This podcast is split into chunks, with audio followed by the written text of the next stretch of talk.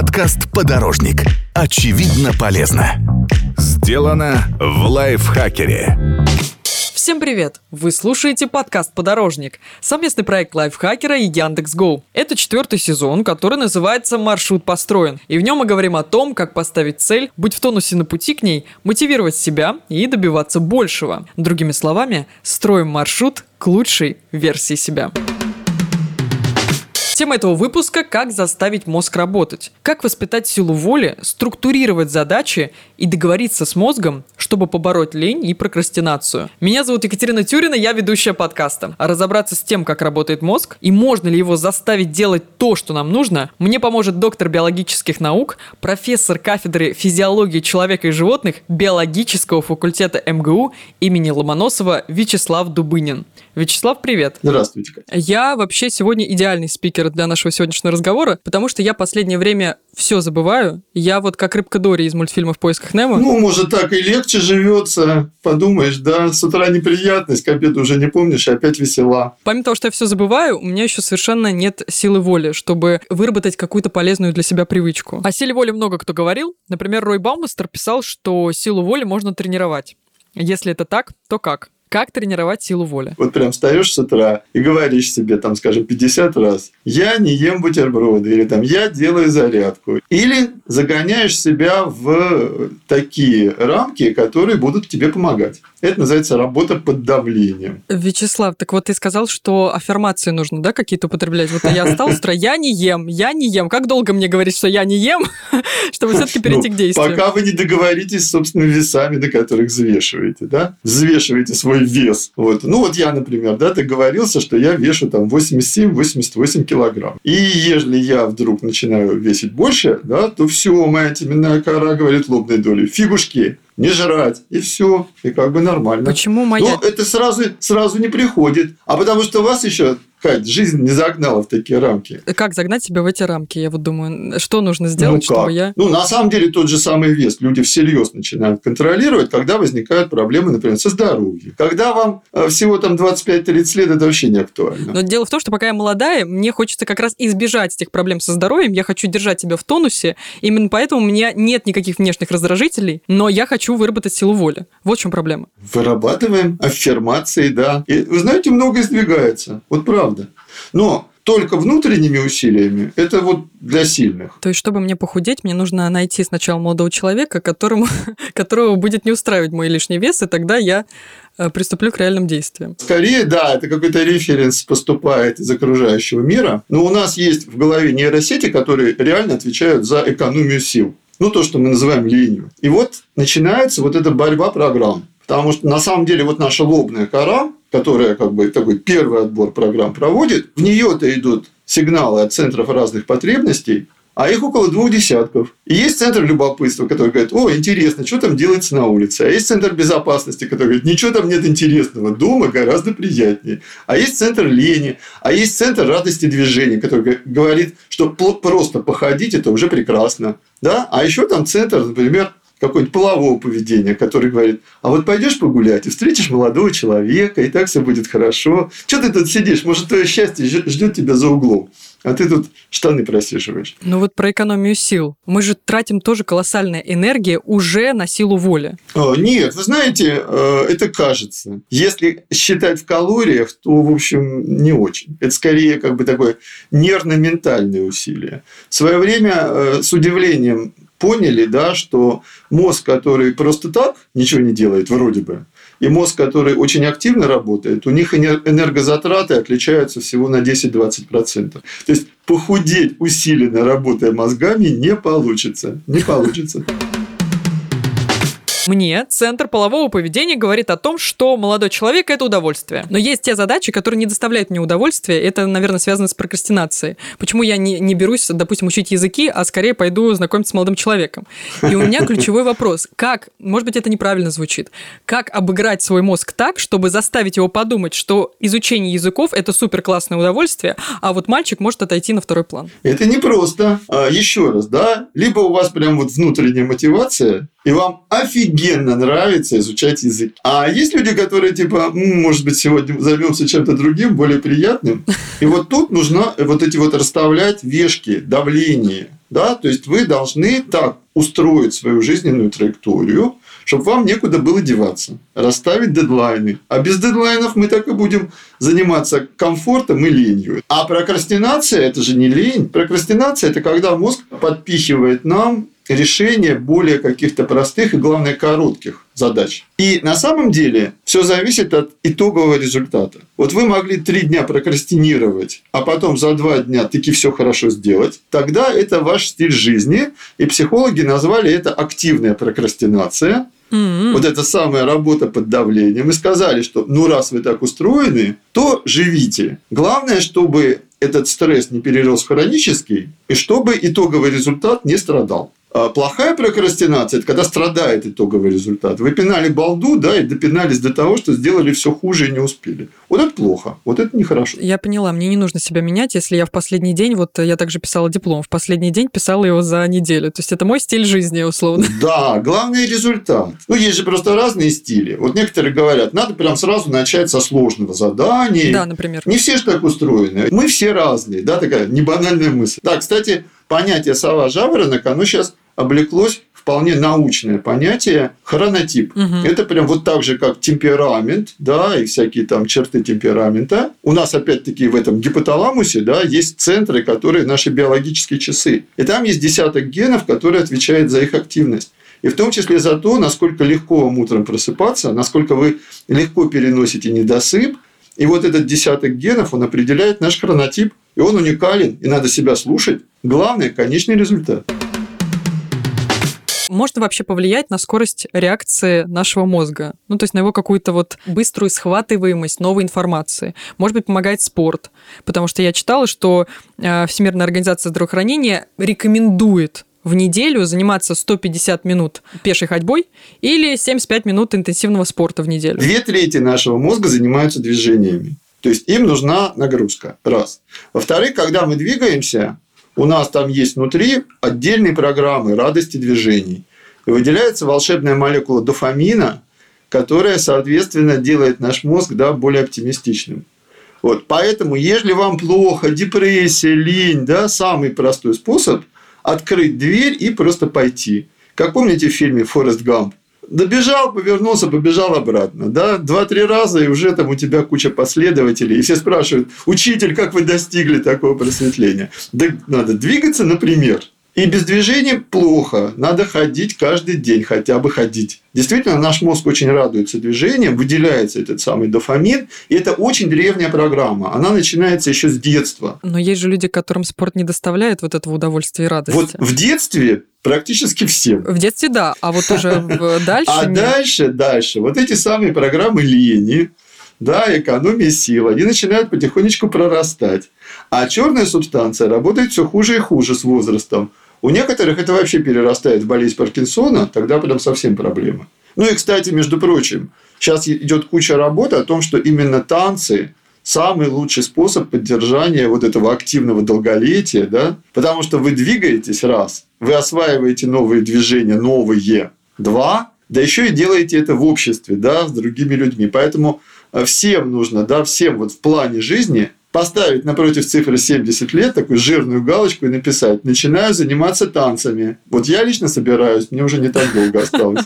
То есть, чтобы у меня в старости не развилась деменция, мне нужно танцевать почаще в молодости? Ну, не то чтобы это гарантия, да, вот, но это хорошая защита. Да, танцевать можно всю жизнь, но после 70 особенно. Еще очень важно быть вместе, да, потому что мы-то homo sapiens, mm-hmm. мы же стайные обезьяны, поэтому нам важно, чтобы, да, рядом кто-то делал примерно то же самое. Мы тогда будем повторять за ним, он будет повторять за нами. Это называется зеркальные нейроны. Это тоже совершенно классные механизмы, которые ну, например, лежат в основе человеческой культуры. Подумала, что будет круто заниматься спортом, например, в групповых тренировках, когда ты вот э, вместе с э, Конечно, конечно, да. Ну или хотя бы смотреть на себя в зеркало.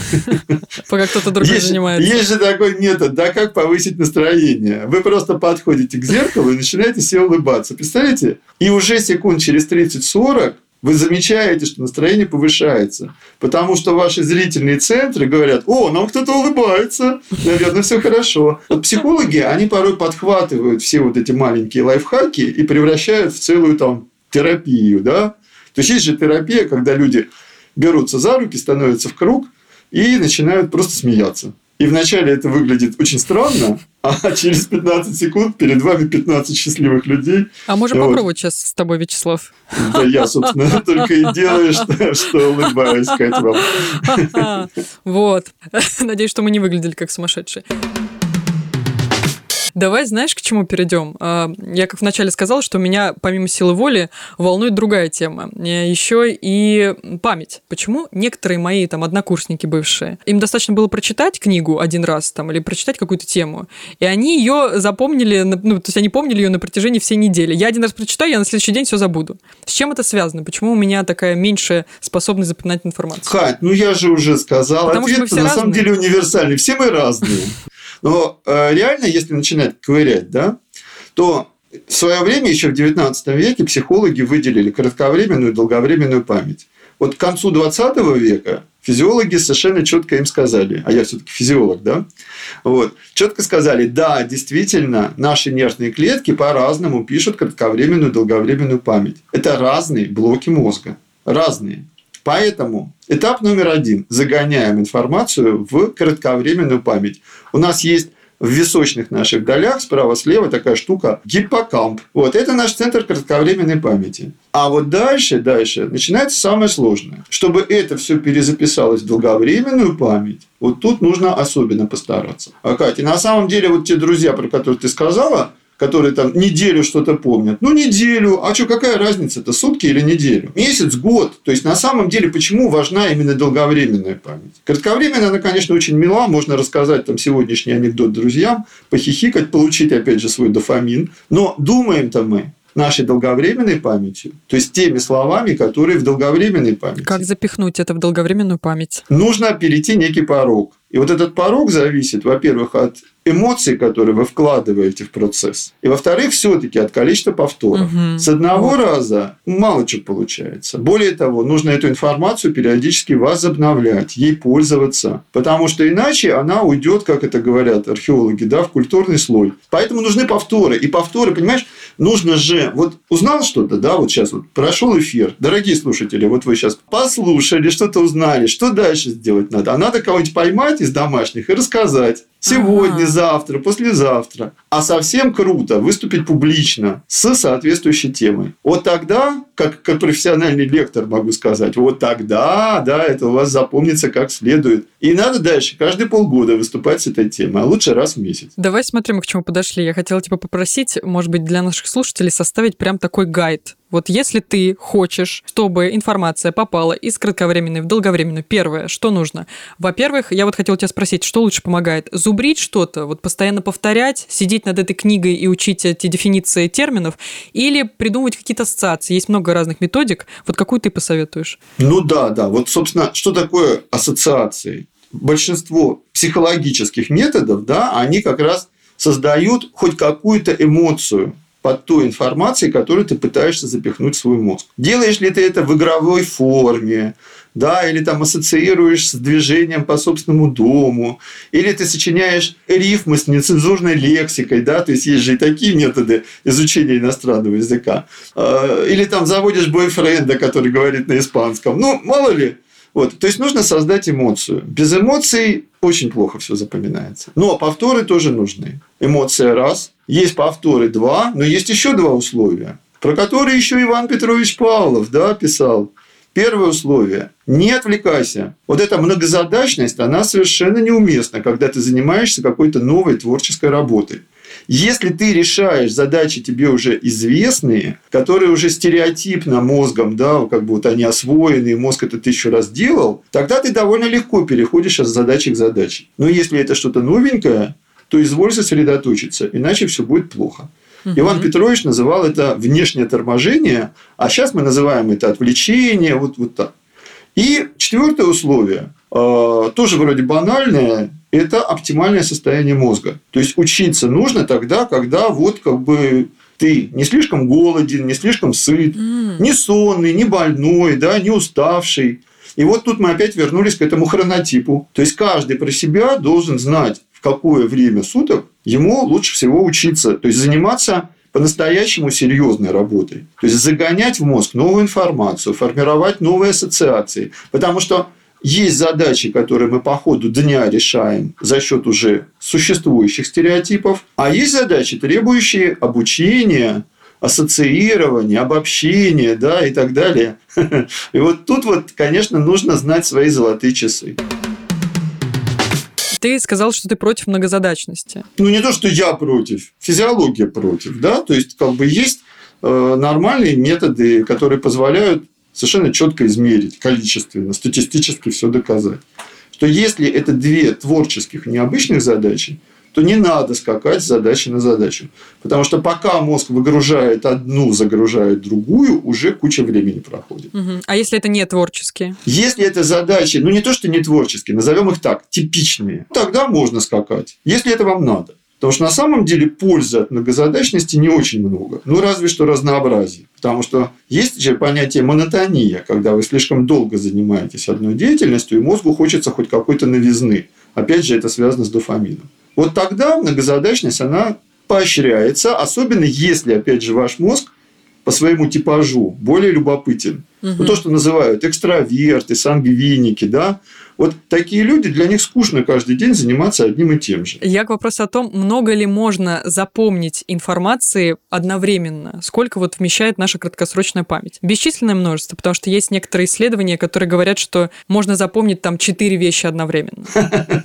Если речь идет о воспроизведении информации, и и если это довольно сложная информация, то там, конечно, не очень много. Но, с другой стороны, есть ведь какая штука. Вы можете не воспроизводить, но помнить. Ну, скажем, вот человеку показывается э, 200 слайдов там, с пейзажами. Вот дальше, через несколько дней, если показывать те же слайды в перемешку с незнакомыми, человек очень хорошо идентифицирует. Вот это я видел, а это я не видел. Хотя он не вспомнит эти 200 слайдов. Поэтому какие-то следы памяти сохраняются, но не все они поставлены на извлечение. Но если вы начнете каждый день эти 200 слайдов смотреть, будет все лучше и лучше. Вот опять это повтор, зубрение. С другой стороны, если это будут не просто слайды, а слайды с чем-то вас интересующим, ну, скажем, вы фанат арх- архитектуры, да, и вам там показывают какие-нибудь соборы.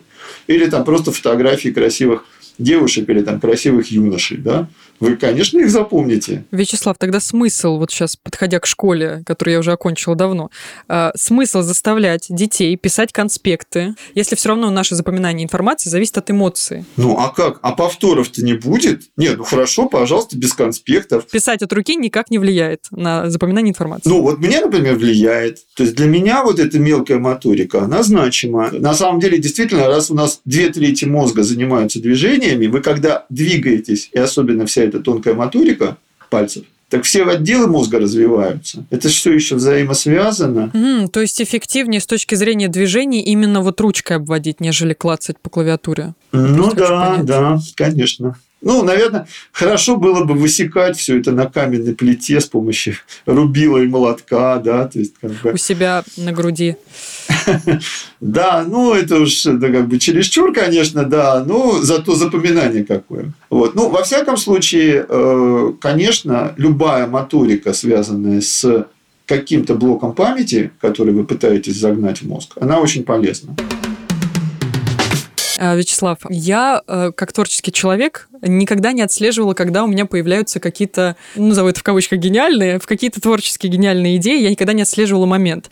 Но мне очень интересно вот по поводу того, что ты до этого сказал, эм, оптимальная среда, или как ты это назвал, оптимальные условия для того, чтобы мыслить или для того, чтобы учиться. Есть ли вот касательно творчества, какой-то оптимальный тоже момент для того, чтобы креативить.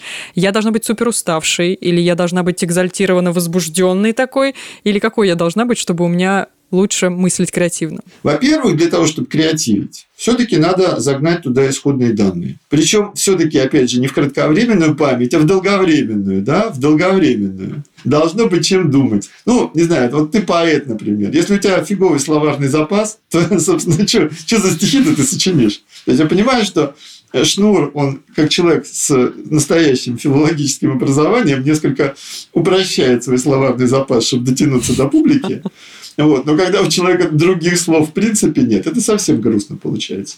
Но, во всяком случае, да, нужно сначала иметь чем... Расширить словарный запас, чем творить. Да, да, да. Ну, полезно это, да. На самом деле, те два варианта, которые ты назвала, они оба работают. Либо ты создаешь экзальтацию, и тогда те процессы ментальные, которые в тебе идут, они получают дополнительную энергию. То есть у нас ведь как в мозге, у нас есть уровень как бы правильной, разумной, как бы целенаправленной деятельности, а под ним уровень шума. Ведь все знают этот эффект, да? Ты думаешь какую-то мысль, а вот как бы так в фоне, в таком бэкграунде болтается еще десяток мыслей, которые... Да, да. А уж если там эмоция серьезная, так вообще, да, трудно бывает сосредоточиться. Вот когда ты на возбуждении, основная мысль, она тоже, значит, вверх выпячивается, и ты можешь как бы вот на этом фоне думать. А можно, можно как раз создать состояние усталости. И когда ты утомлен, вот эти... Что меня совсем ничего не беспокоило, да, вот на этих Да, уровнях? шумовые процессы, они уйдут в ноль.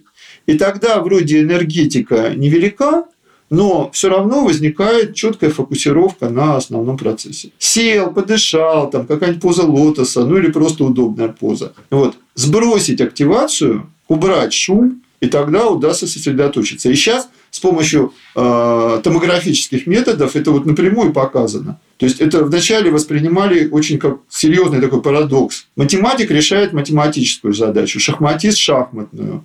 У них в соответствующих специализированных отделах мозга начинает работать меньше нервных клеток. Нам, чтобы решить задачу, нужно 1-2% нейронов, ну 3, а вовсе не 30. Будет 30, так будет эпилептический припадок. Меньше шума, Вячеслав, как раз во сне. Я вот подумала. Но почему-то, когда я просыпаюсь, я помню, как я упала с пятого этажа, меня подхватила Баба Яга, мы в унисон там полетели каким-то демоном. Э, по сути, казалось бы, почему я во Да, по сути, казалось бы, почему я во сне, мне не приходит на ум какая-то гениальная идея, чтобы я проснулась сразу и такая, вот, Безос, сторонись, или создаю ну, новую ракету. Кать, так надо грузить эту идею перед засыпанием. Можно ли повлиять на придумывание каких-то крутых идей, во сне? То есть как запрограммировать свой организм? Ну как? Вот если вы над чем-то серьезно думаете в бодрствующем состоянии, только всерьез, да, должна быть мотивация. Вам это должно быть интересно, важно. Да, вот вы влюбились там, не знаю, в молодого человека и теперь строите планы. Я думаю, как его а влюбить. как его, да, заполучить-то, как его изловить-то, да, вот это вам запросто может присниться.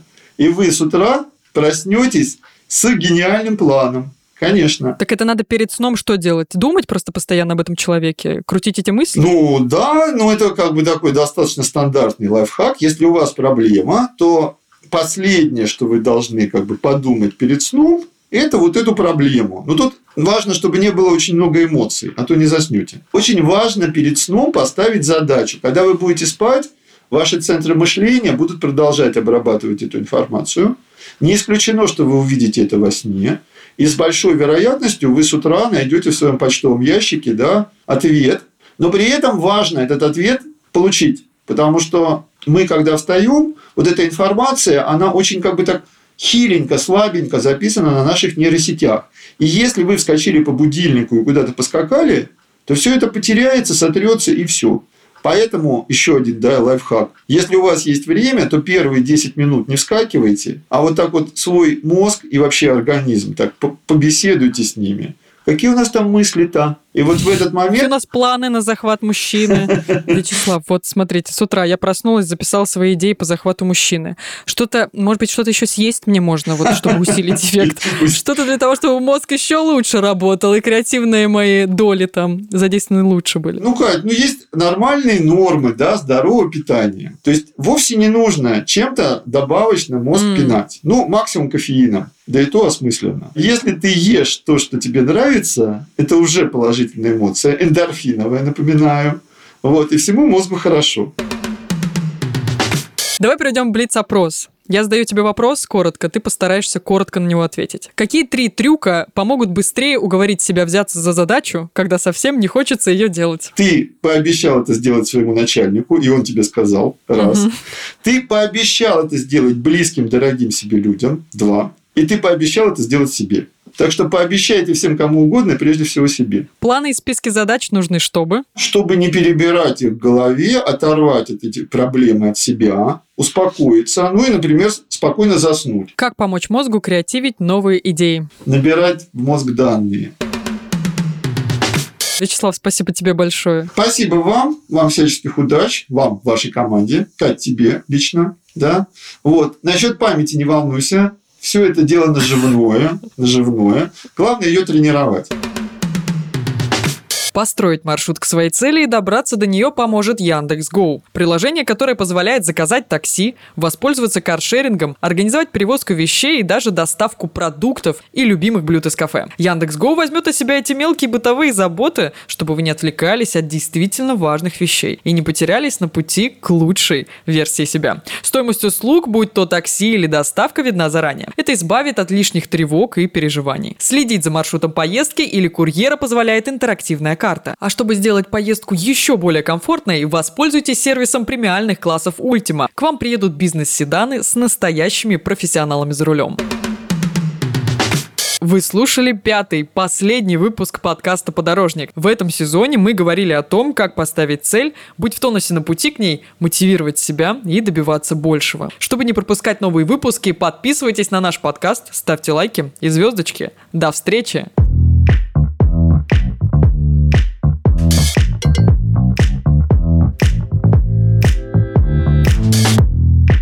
Подкаст «Подорожник». Очевидно полезно. Сделано в лайфхакере.